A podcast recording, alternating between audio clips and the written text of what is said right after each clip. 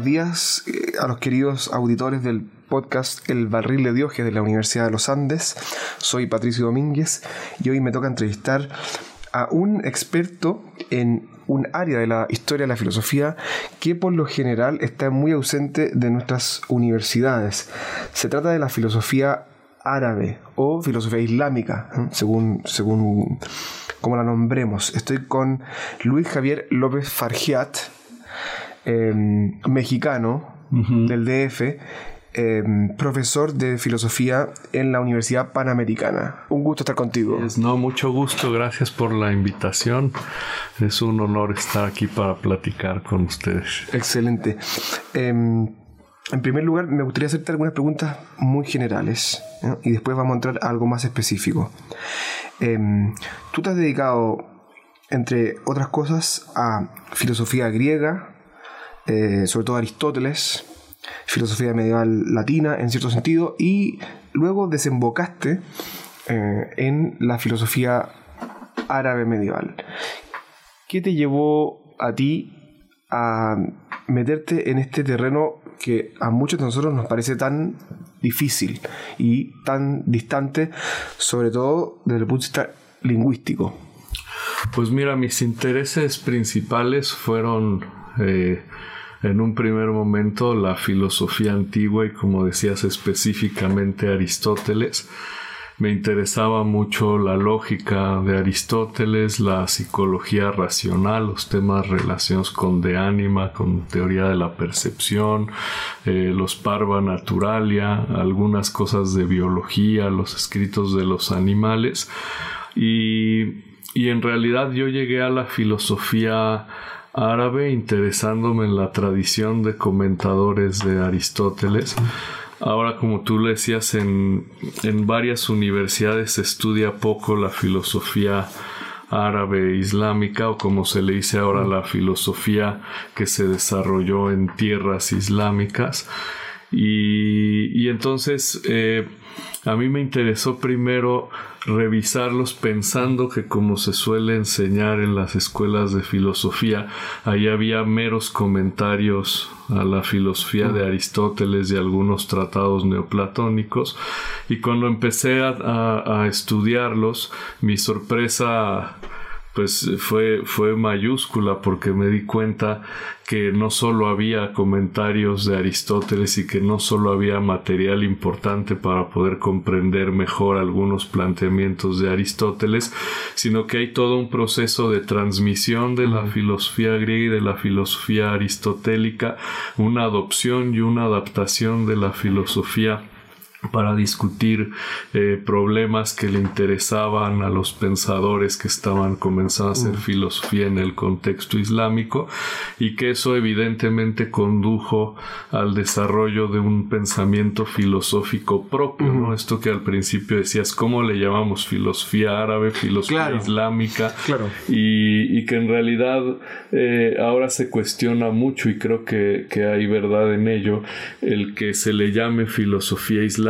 porque a diferencia de lo que sucede en la tradición judía o en la cristiana, los filósofos que, desarrollaron la filosofía en tierras islámicas no hacen necesariamente exégesis coránica o exégesis religiosa, sino que parece que tuvieron plena conciencia de que la filosofía era una disciplina independiente de la teología, independiente de la religión. Entonces, en ese sentido, desarrollaron una filosofía propia, que claro, eso no significaba que no había interés en debatir con los teólogos o en discutir problemas que se, en donde se intersecta la filosofía y la religión. Entonces yo llegué así y, a partir de ello pues me interesó no solo el eh, estudiar a los filósofos de tierras en tierras islámicas como comentadores, sino como digamos desarrolladores de una filosofía propia. Y posteriormente he hecho algún trabajo, como bien decías, de cómo ha sido recibida también la filosofía árabe islámica o la filosofía de en tierras islámicas entre algunos pensadores de la tradición latino-cristiana, principalmente Alberto Magno y Tomás de Aquino. Claro, eh, eh, yo te preguntaba, eh, Luis Javier, porque, claro, en general se tiene, se tiene la, la opinión de que la, la filosofía hecha por autores árabes es una filosofía meramente de comentarios, es decir, meramente exegética en contraste con la filosofía occidental que sería más creativa, entre comillas. Eh, ¿cuánto, ¿Cuánto de eso eh, tiene de verdad y cuánto de falsedad? Porque si tú dices la filosofía árabe es independiente de los desarrollos teológicos eh, exegéticos del Corán, uno podría pensar, entonces los filósofos árabes se dedicaban a la mera exégesis de textos recibidos aristotélicos, ¿no? ¿Es, así o también hay, hay, un proceso creativo que no tiene que ver con la teología, sino que tiene una dinámica propiamente filosófica? Claro, no hay, hay un desarrollo creativo. De hecho, eh, a eso me refería cuando decía, no son solamente comentadores, sino que les importa reconocer los problemas propiamente filosóficos y, desarrollarlos. Por ejemplo, hay, una, hay un desarrollo importante en el terreno lógico porque los, los árabes supieron leer, eh, bueno, eh, uso árabes en sentido muy amplio porque hay personajes eh, entre estos filósofos que no son árabes, ¿no? Algunos son turcos, algunos son persas, pero me voy a permitir usar el término árabe de manera muy general, pero bueno, considerando que todos escribieron en árabe, ¿no? Pero bueno, cuando uno revisa, por ejemplo, los comentarios lógicos, se da cuenta que Aristóteles está leído a través de los estoicos, que Aristóteles está leído a través de los comentadores de la antigüedad tardía. Entonces hay un desarrollo importante de la lógica. Cuando uno lee la física, se da cuenta que aquí también hay un desarrollo mucho más sofisticado de, problemas que tienen que ver con la manera como comprendemos la naturaleza o simplemente el de ánima, ¿no? Que, que como aquí tenemos también una tradición médica eh, muy sólida, pues uno puede ver cómo todas las discusiones de teoría de la percepción ya no son las descripciones fisiológicas tan sencillas que aparecían en el de ánima de Aristóteles o en los Parva Naturalia, bueno, sofisticadas para la época de Aristóteles, pero una vez, por ejemplo, que alguien como Avicena ya sabe cómo el cerebro, ya sabe que hay un sistema nervioso, pues eso hace que, por ejemplo, todas las teorías de la visión, las teorías del olfato, la misma teoría del tacto cambie de manera notoria y que además eso repercuta en otras áreas del saber como por ejemplo la medicina, la anatomía, la filosofía de la naturaleza en general, ¿no?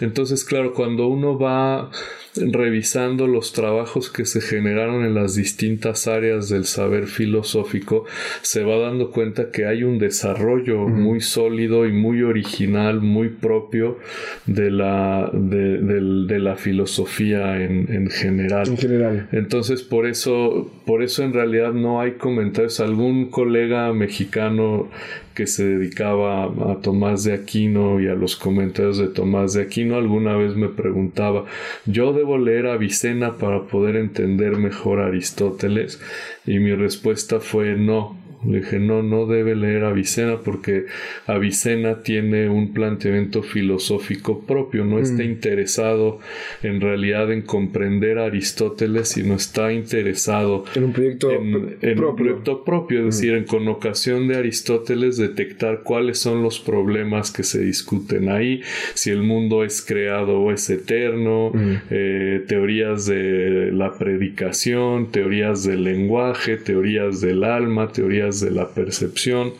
y con ocasión de Aristóteles y además Aristóteles como ya lo decía leído a través de algunos comentadores neoplatónicos a partir de esa digamos hibridez entre Aristóteles y, e intérpretes neoplatónicos de Aristóteles le interesa discutir una serie de problemas filosóficos eh, en digamos en un tono ligeramente distinto ligeramente distinto más adelante sucede algo distinto ya en la filosofía islámica que se desarrolla en, en España, en Europa. No sabemos que Averroes sí tenía un interés en comprender bien a Aristóteles y de hecho pues en buena medida polemizó con otros filósofos como Alfarabi o con el propio Avicena porque habían leído a Aristóteles de una manera neoplatonizante, ¿no?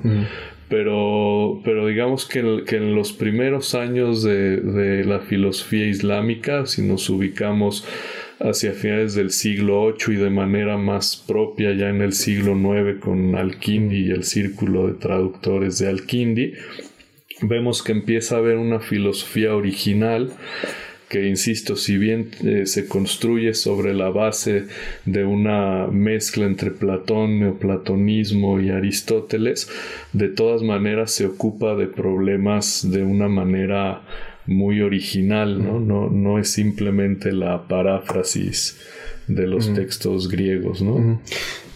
Em, Luis Javier, bueno, los textos eh, los textos que fueron recibidos en la tradición árabe, obviamente fueron escritos originalmente en griego. Ya, ya, ya por Aristóteles, ya por los, por, los neoplatónicos, ya por los comentadores eh, que en general son neoplatónicos. ¿Cómo pasa ese corpus enorme, eh, escrito completamente en, griego, a ser leído por filósofos de lengua árabe eh, a partir del siglo 8, 9. ¿Podría hacer un, mapa de, la historia de la recepción y la historia de, la traducción? Sí, claro. Eh, mira, en ese proceso de, digamos, de transmisión de la filosofía griega a tierras islámicas, hay una mediación importante, por un lado, de los filósofos cristianos de Medio Oriente, que sabían filosofía, que conocían varios de ellos la lengua griega. quiénes, son, estos filósofos cristianos de Medio Oriente? ¿Estamos hablando en Siria? Voy para allá, estamos hablando de pensadores que estaban ubicados en Siria, en Irak, es decir, cristianos. Eh, cristianos que desde los siglos 3 y 4 habían participado en las controversias teológicas más tempranas, eh, principalmente, como sabes, la cristológica y la trinitaria, y que evidentemente en esas discusiones había un uso de, lenguaje filosófico que se conocía pues porque el cristianismo desde sus inicios siempre fue muy cercano, como se sabe, al pensamiento filosófico en, general. Y, perdón, y, estos, estos pensadores, estos teólogos eh, del Medio Oriente, son eh, de lengua griega y árabe a la vez? No. ¿No? Eh, algunos, algunos de ellos más tarde, por, el dominio islámico, saben árabe y el tránsito hacia el árabe es muy natural porque la lengua de uso de estos autores era el siriaco, es decir, un, dialecto del arameo, una forma del arameo que en realidad había tomado mucha fuerza desde el siglo III al siglo VIII eh, prácticamente toda la cultura cristiana de Medio Oriente se produjo en lengua siriaca desde el siglo III. En el siglo III se hizo una traducción al siriaco de la Biblia, que se mm. conoce como la Biblia Peshita, que significa popular, la Biblia popular. Mm, algo así como la, la, Vulgata. Pero... Exactamente, ¿no? Que por ejemplo, ese es un área en la, en la patrística que se estudia poco, ¿no? Poco, Uno estudia la patrística griega, la patrística latina, pero hay una patrística oriental, una patrística siriaca, que es la que está en Edesa, es decir, cerca de Anatolia, Mesopotamia, Irak, Irán, y entonces ahí la lengua era el siriaco, era ese, ese arameo, una lengua semítica eh, que además contribuyó mucho al desarrollo del árabe posteriormente. Entonces, si uno eh, eh, construye la historia de los, de los textos griegos, se va a dar cuenta que desde el siglo IV hay una producción importante de traducciones de obras griegas, primero del, al siriaco. Al siriaco. Primero al siriaco. Podríamos ahí detectar, digamos, cuatro etapas para, para tenerlo con orden y con claridad, ¿no? Hay una primera etapa que podríamos ubicar eh, ya de una manera donde una producción notable, digamos, a partir del siglo IV, inicios del siglo V, eh, y que se va a extender hasta el siglo VII, es decir, ahí estamos hablando de un periodo preislámico, ¿no? donde hay una producción importante de textos, principalmente de textos lógicos, que en un principio fue lo que interesó más por las controversias teológicas. Ese, perdón, ¿Es una producción de textos lógicos o una traducción del, de... Traducción de textos lógicos. En, esta etapa sí estamos hablando de traducciones y por lo tanto de un una instrumentalización de la lógica aristotélica, principalmente de las categorías de Menellas y de analíticos primeros, que fueron los, bueno, y la Isaúe de Porfirio, que fueron los cuatro tratados lógicos que se tradujeron más en, un principio, pero porque ahí había vocabulario y nociones filosóficas que servían para las discusiones cristológicas, mm. substancia, naturaleza, hipóstasis, es decir, términos que tenían un uso filosófico y que servían para poder esclarecer el tipo de discusiones teológicas que había en la propia cristiandad alrededor principalmente de la naturaleza de Cristo. Entonces, entonces encontramos ahí una primera etapa, digamos, de nuevo del siglo IV, principios del siglo V al, siglo VII, como es preislámica, donde uno encuentra a, Probo de Antioquía, a Jorge el obispo de los árabes, un pensador que estaba en Kufa, ¿no? Y ellos trabajan principalmente del griego al siriaco. Es interesante porque esto es, eh, podríamos decir, este movimiento de traducción de, la, órgano aristotélico a, lengua siriaca es contemporáneo con el proyecto de Boesio en el occidente latino. Claro. De, traducción del órgano, digamos. Claro, claro. Y sería muy interesante hacer un trabajo comparativo, comparativo. un texto porque pues digamos son, son textos cristianos, pero estamos hablando de, una cristiandad en territorios distintos, y por tanto en contextos culturales distintos, ¿no? Eh, y que vamos, volviendo a tu pregunta, esas traducciones que se hicieron en el siriaco son las que sirvieron como base, digamos, para una segunda etapa, que es la que podríamos ya considerar propiamente islámica, es decir, cuando esos territorios son invadidos por musulmanes y pues entonces hay una interacción y un encuentro con pensadores cristianos, como por el lado persa, eso también lo quiero decir, ¿no? Cuando hay también la, invasión hacia Persia, ahí también hay interacción con, con pensadores que hacían filosofía o que habían hecho traducciones al persa, ¿no? Hay que recordar que cuando se cerró la escuela de Atenas, ¿no? Damasio y posiblemente Simplicio se habían movido hacia territorio persa, entonces sabemos que ahí también había producción tanto de textos filosóficos como de traducciones y por tanto Quiere decir con eso que hay dos vías de, llegada eh, mm. de la filosofía griega a la, al, mundo islámico, que es por un lado por, la, por un lado por la tradición cristiana siríaca, por mm. otro lado por la tradición persa, y algunos piensan que también hubo alguna llegada por el lado de la India, ¿no? Ah, de la India. Pero eso hay que, eso creo amerita mucho más investigación, ¿no? Claro. Pero, pero mira, volviendo a las tapas, ya en el siglo VII eh, en el, hay una, esas, ahí podemos encontrar la segunda etapa, digamos, del siglo, los siglos 7 y 8, que es en donde principalmente en el 8, pues, ya en Bagdad, en donde empieza a producirse ya traducciones de textos del griego al siriaco y del siriaco al árabe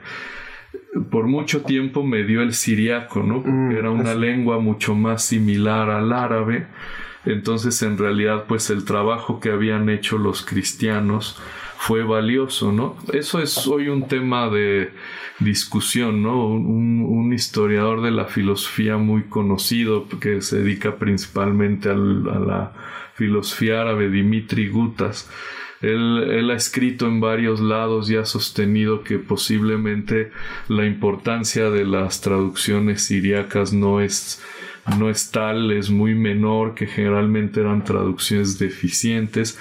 Pero por otro lado, de un tiempo para acá, digamos unos 10, 15 años para acá, eh, gente dedicada mm. verdaderamente a las traducciones siriacas ha hecho notar lo, lo, contrario, ¿no? Entre ellos eh, eh, Sebastian Brock, Alexander Trigger, Daniel King, ¿no? Que Daniel King ha editado hace poco la versión siriaca de las categorías y ha dejado ver cómo la traducción es muy sólida, la traducción trabaja de manera muy puntual y muy atenta al uso del vocabulario filosófico. Interesante. Entonces, lo, lo que por, por, lo general se estudia en las historias de la filosofía, más, más, más breve, es que habría habido un paso casi automático del griego al árabe y en realidad la mediación siriaca es importantísima. Esencial. Esencial. Se mantuvo en esa segunda etapa del siglo 7 y 8, incluso ya en el siglo 9, que digamos es una etapa de esplendor, que es en donde ya ubicamos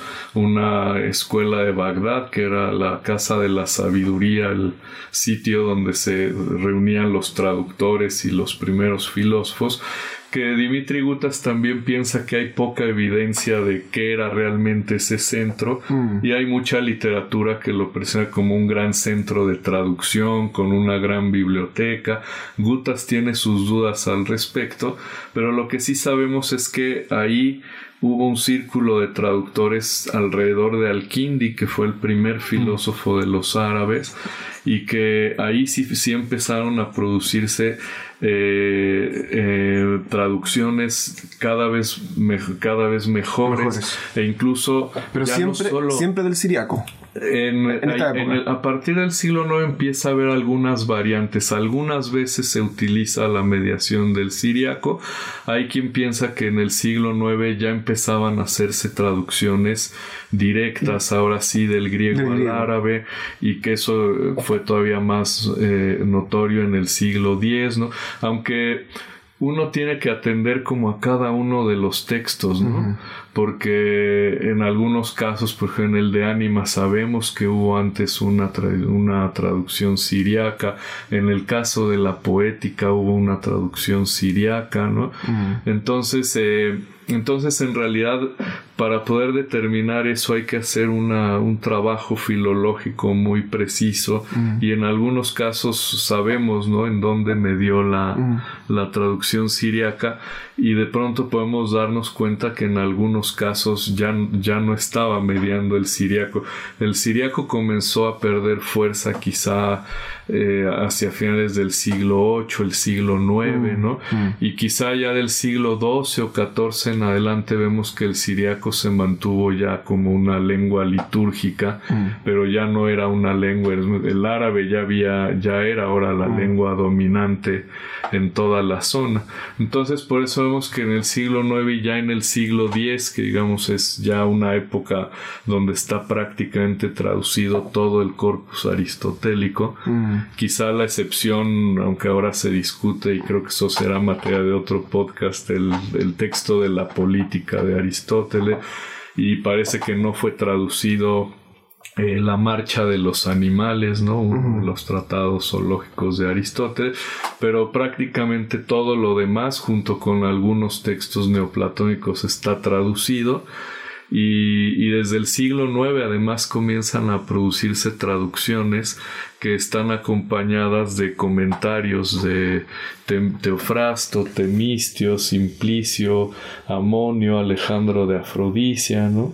Y, y, entonces pues eso es interesante porque eso deja ver que había también ya para, para el siglo IX un interés legítimo en comprender lo que había en los textos pero como decía al principio, a partir de la comprensión de los textos, había ese interés en empezar a producir una filosofía propia. Claro. O sea, a partir de esto uno puede afirmar que en realidad Aristóteles nunca se perdió en el mundo eh, proto, eh, cristiano occidental. Exacto. Eh, porque siempre estuvo, digamos, tuvo esta, esta recepción muy fructífera en, el mundo del Medio Oriente, obviamente el mundo griego, por, por definición, y que, claro, mi pregunta va más por, ¿cuándo, recibe el, el mundo latino cristiano a Aristóteles? Siempre se dice que es a partir del siglo XII, ¿no? A partir del siglo XII, XIII.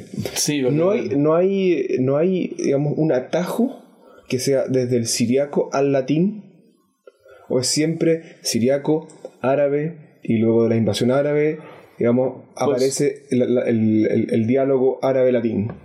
Pues yo la, la, lo que yo he tratado de, mm. de reconstruir como te, comentaba ahora, si es el paso griego, siriaco, siriaco, árabe y árabe latín, como bien dices ya con los la escuela de Toledo del siglo XII. Sin embargo, en, 2008 se publicó un libro que de Sylvain Guggenheim, muy controversial en Europa. Una tuvo muy mala, muy mala, recepción, muy mala prensa. Eh, se, la, de islamofobia y varias cosas. Claro, claro, y varios eh, académicos importantes de, de, París, de la Sorbona, Alain de Libera, Marwan Rachet, publicaron un volumen refutando con argumentos muy sólidos desde mi punto de vista el trabajo de Guggenheim. Eh, ahora, lo que sostiene Guggenheim es que, es que en la historia de la filosofía eh, de alguna manera se ha exagerado eh, lo que le debemos a los filósofos eh, de tierras islámicas, claro. pues hay esta idea eh, muy conocida, como tú ya lo decías, de que la entrada de Aristóteles a Europa se le debe a los árabes. Yo creo que eso es correcto. Guggenheim quiere decir que, que, de todas maneras en el mundo cristiano sí se mantuvo el interés en Aristóteles en el monte San Michel, porque ahí los monjes seguían eh, leyendo Aristóteles en griego y comentando Aristóteles en griego. Entonces él lo que quiere defender es, como tú decías, que en el mundo cristiano en realidad nunca desapareció Aristóteles, ¿no? Y que llegó de manera más lenta a, digamos, ya al mundo, como decimos ahora, occidental o al mundo latino, ¿no? A mí lo que me parece es que Guggenheim dice, Guggenheim en el libro dedica un capítulo a, estos cristianos del Medio Oriente, ¿no? Eh, y él justo deja ver que, que ahí hay gente importante, muy importante, nestorianos principalmente, Hunayn ibn Ishaq, su hijo Ishaq ibn Hunayn, eh, eh, este Thabit al Abu Qurra, eh, hay gente importante eh, eh, traduciendo y, trabajando Aristóteles, pero yo creo que precisamente él, por presentar un argumento con tintes tan ideológicos, no consigue que realmente se logre valorar que si hay al final del día papel importante de la tradición cristiana en la transmisión de la filosofía al mundo islámico. Con lo cual a mí me parece que sí se podría sostener que así como es verdad que le debemos a, los, a, la, tradición islámica la entrada y la recuperación y además el desarrollo de la filosofía de Aristóteles eh, y que gracias a eso se conoció en el mundo latino. Y sabemos que Alberto Magno y Tomás de Aquino estudiaban Aristóteles con los comentarios de Avicena y de Averroes y que ellos lograron comprenderlos gracias a que conocían esa tradición de comentadores entonces, si bien eso es cierto, también es verdad que en el proceso de transmisión fue importante la labor de los cristianos de Medio Oriente, principalmente traductores nestorianos. Pero que su labor fue importante y facilitó e hizo más natural el tránsito de la filosofía griega a una lengua semítica como el árabe, de modo que, que sí es importante reconstruir ahora la, la, transmisión de la filosofía, teniendo en cuenta ese episodio de la historia de la filosofía que por mucho tiempo estuvo perdido, ¿no? uno decía, como dices ahora, griego, latín, y pues, eh, bueno, griego, árabe y latín. claro. Y de pronto uno dice, bueno, pero cuidado que esto no pasó directamente al árabe. Es decir, ahí hay, como decimos ahora, hay un Aristóteles siriaco, ¿no? Y entonces, pues si uno quiere realmente estudiar con cuidado la transmisión de textos, tiene que poner atención a eso, ¿no?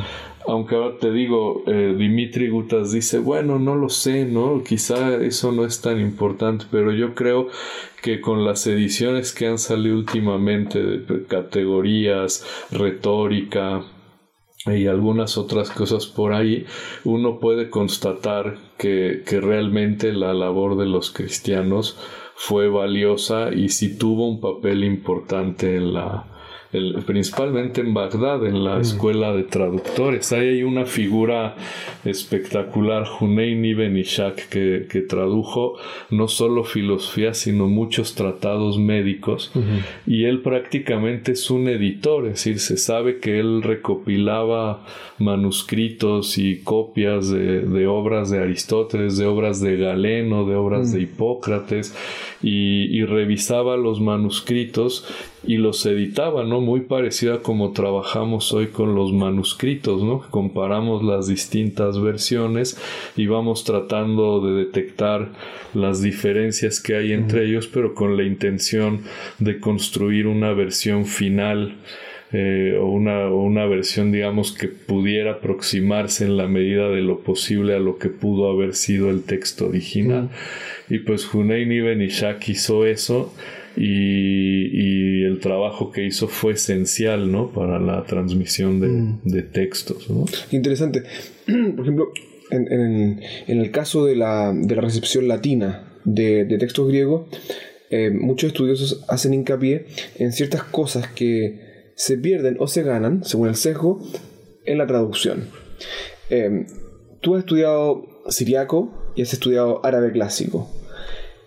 ¿Tú podrías dar algún ejemplo eh, de, de alguna traducción que del griego pase luego a la filosofía islámica y que esté mediada lingüísticamente de suerte que el sentido del texto o el sentido de un concepto o el sentido de una doctrina haya cambiado? ¿Se te ocurre ahora algún ejemplo? Mira, más que haya cambiado, lo que, lo que yo noto es que hubo una buena interpretación de, del vocabulario. Por ejemplo, vamos a, mencionar un término esencial en la filosofía, el término usía, sustancia. Sustancia.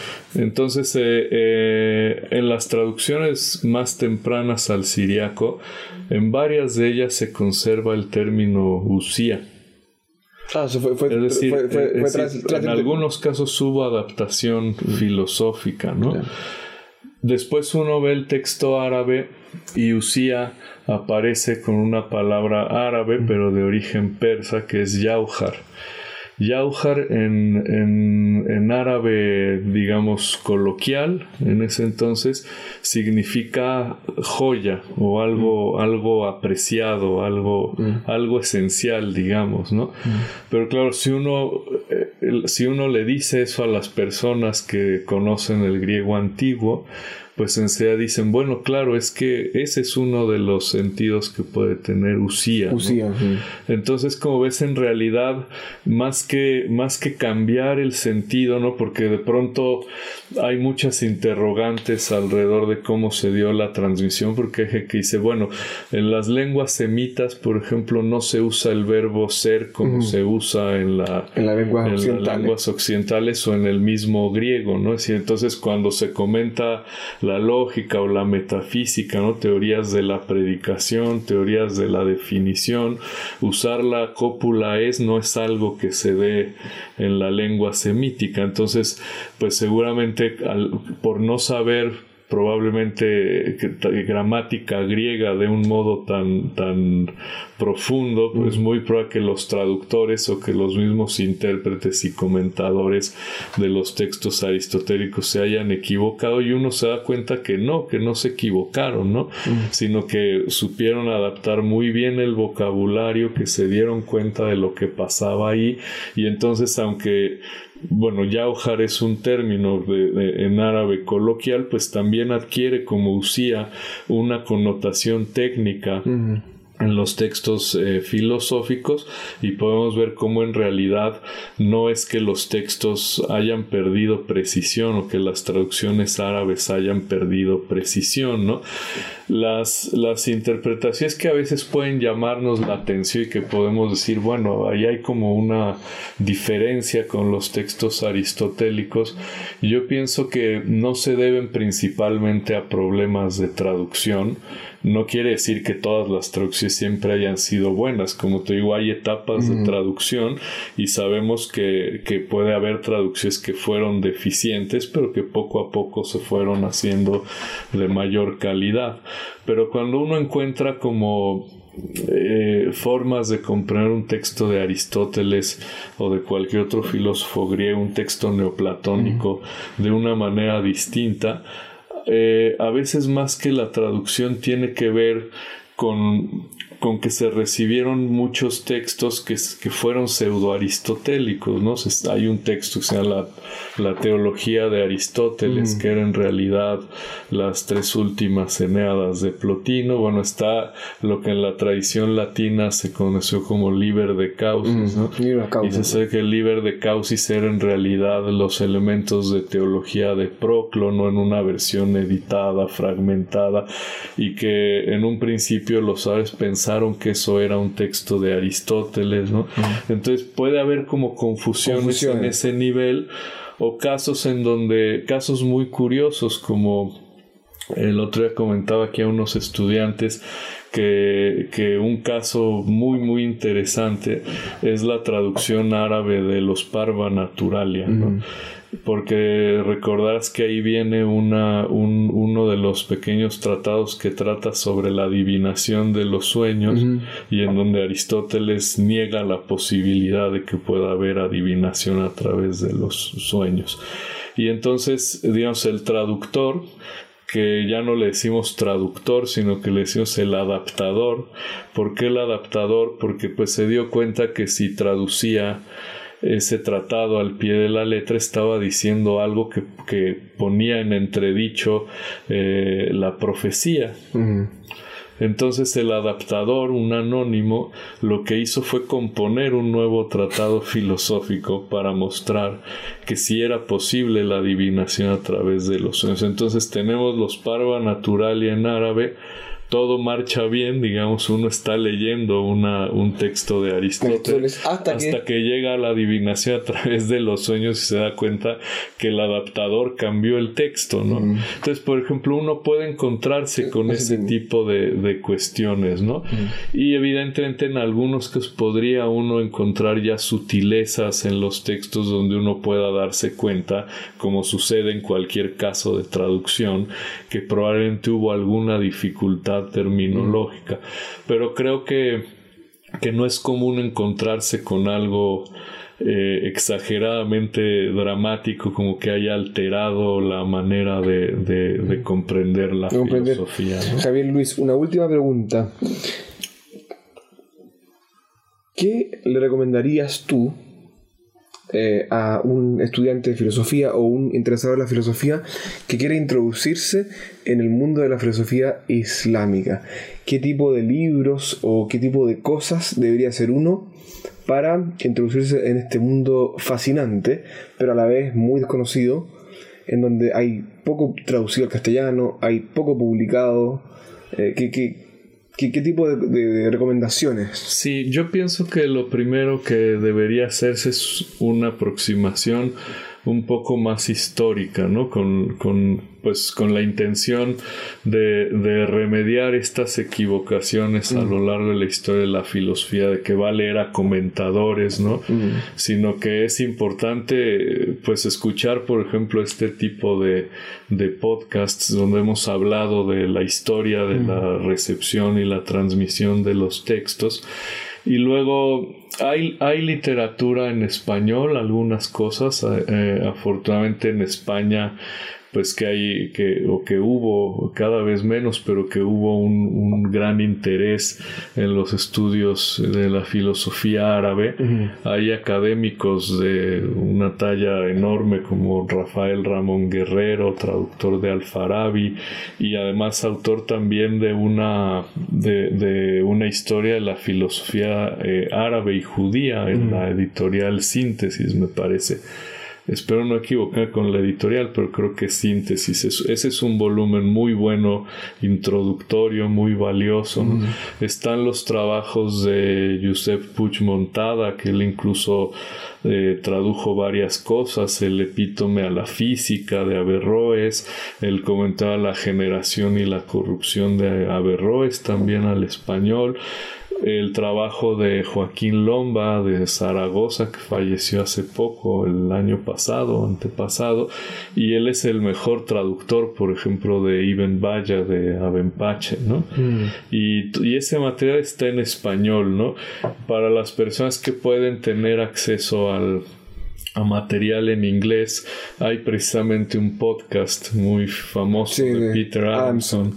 Y Peter Adamson en esa History of Philosophy Without Any Gaps dedica varios episodios a la filosofía árabe, porque además él viene de la filosofía árabe, ¿no? Él, justo trabajó el, el plotino árabe, justo el texto de la teología de Aristóteles como en su tesis doctoral y él ha hecho un trabajo muy importante y en un tono muy divulgativo, ¿no? Claro, él también tiene sus trabajos de alta especialización, pero los podcasts que ahora también se están eh, eh, publicando como libros de historia de la filosofía, creo que son un material ideal para ello.